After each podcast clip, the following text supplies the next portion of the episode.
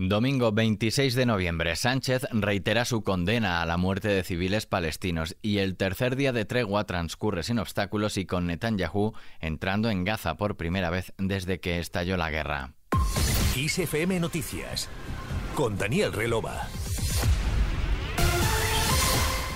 En un acto organizado por el PSOE en IFEMA, al que según los organizadores han asistido unos 9.000 militantes de toda España, el presidente del gobierno y secretario general del partido Pedro Sánchez ha respondido a las críticas de Israel y al apoyo expresado por Hamas a sus palabras sobre el conflicto. Sánchez ha asegurado que condenar los atentados del grupo islamista y las muertes en Gaza es una cuestión de humanidad atentados terroristas de una banda terrorista como Hamas y al mismo tiempo condenar la matanza indiscriminada de civiles palestinos en Gaza no es una cuestión de partidos políticos ni de ideología, es una cuestión de humanidad. El presidente ha respondido también a las críticas de este sábado de PP y Vox que le pidieron explicaciones tras el agradecimiento expresado por Hamas por la denuncia de Sánchez de las muertes de civiles en Palestina. Yo no le voy a pedir a esta oposición, que siempre está en el no, no le voy a pedir que esté con el gobierno, pero sí le voy a exigir que esté con los derechos humanos, que es lo que estamos defendiendo desde el gobierno de España.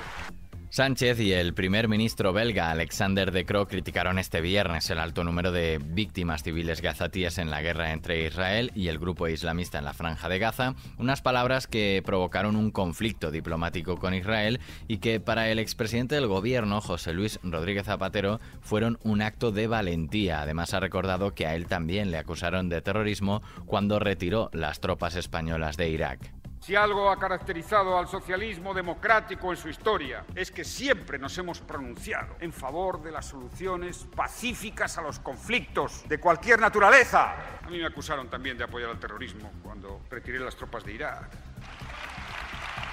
Pero llevábamos razón, como tú la llevas ahora. Y debo decir que es de un dirigente socialista digno decir con claridad que el derecho de defensa nunca podrá incluir que haya víctimas inocentes, niños, civiles, nunca, en ningún sitio, en ningún momento de la historia, ante ningún país.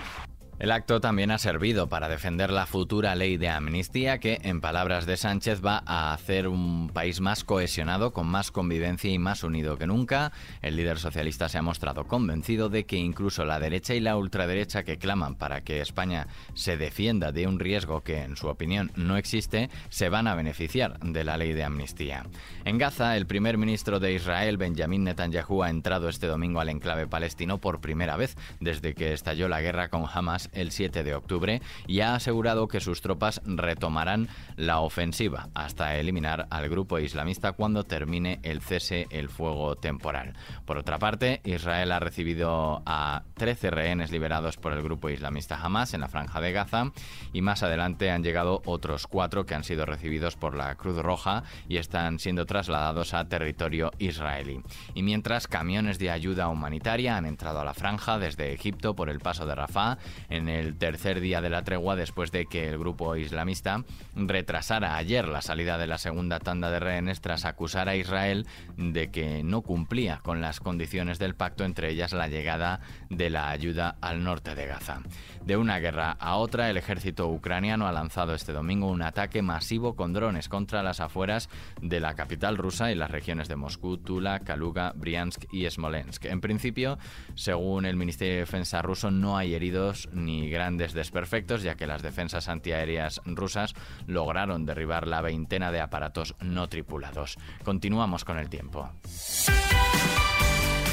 Este lunes en la península y Baleares se prevé la transición de una situación anticiclónica a una situación atlántica que irá dejando cielos nubosos o cubiertos con la nubosidad asociada al frente, extendiéndose de oeste a este en el centro peninsular, salvo en el área mediterránea y extremo sur donde se darán intervalos nubosos. Posibles precipitaciones débiles en el tercio norte que serán más abundantes en el Cantábrico Oriental y con nieve en Pirineos con posibilidad de acumular más de 5 centímetros en cumbres. Nieblas que pueden ser persistentes en la meseta norte, Extremadura e interior de Galicia. En Canarias, cielos nubosos o con intervalos nubosos con probables precipitaciones dispersas en las islas de mayor relieve. Las temperaturas máximas tienden a aumentar en la vertiente mediterránea, Ebro, Baleares y litoral cantábrico, descendiendo en casi todo el interior. Las mínimas subirán en la mitad norte y Baleares, pocos cambios en Canarias y heladas débiles en Pirineos. Con el tiempo terminamos este podcast de XFM Noticias con Susana León en la realización y Daniel Relova quien te habla en la producción. La música y la información siguen en XFM. Hasta mañana.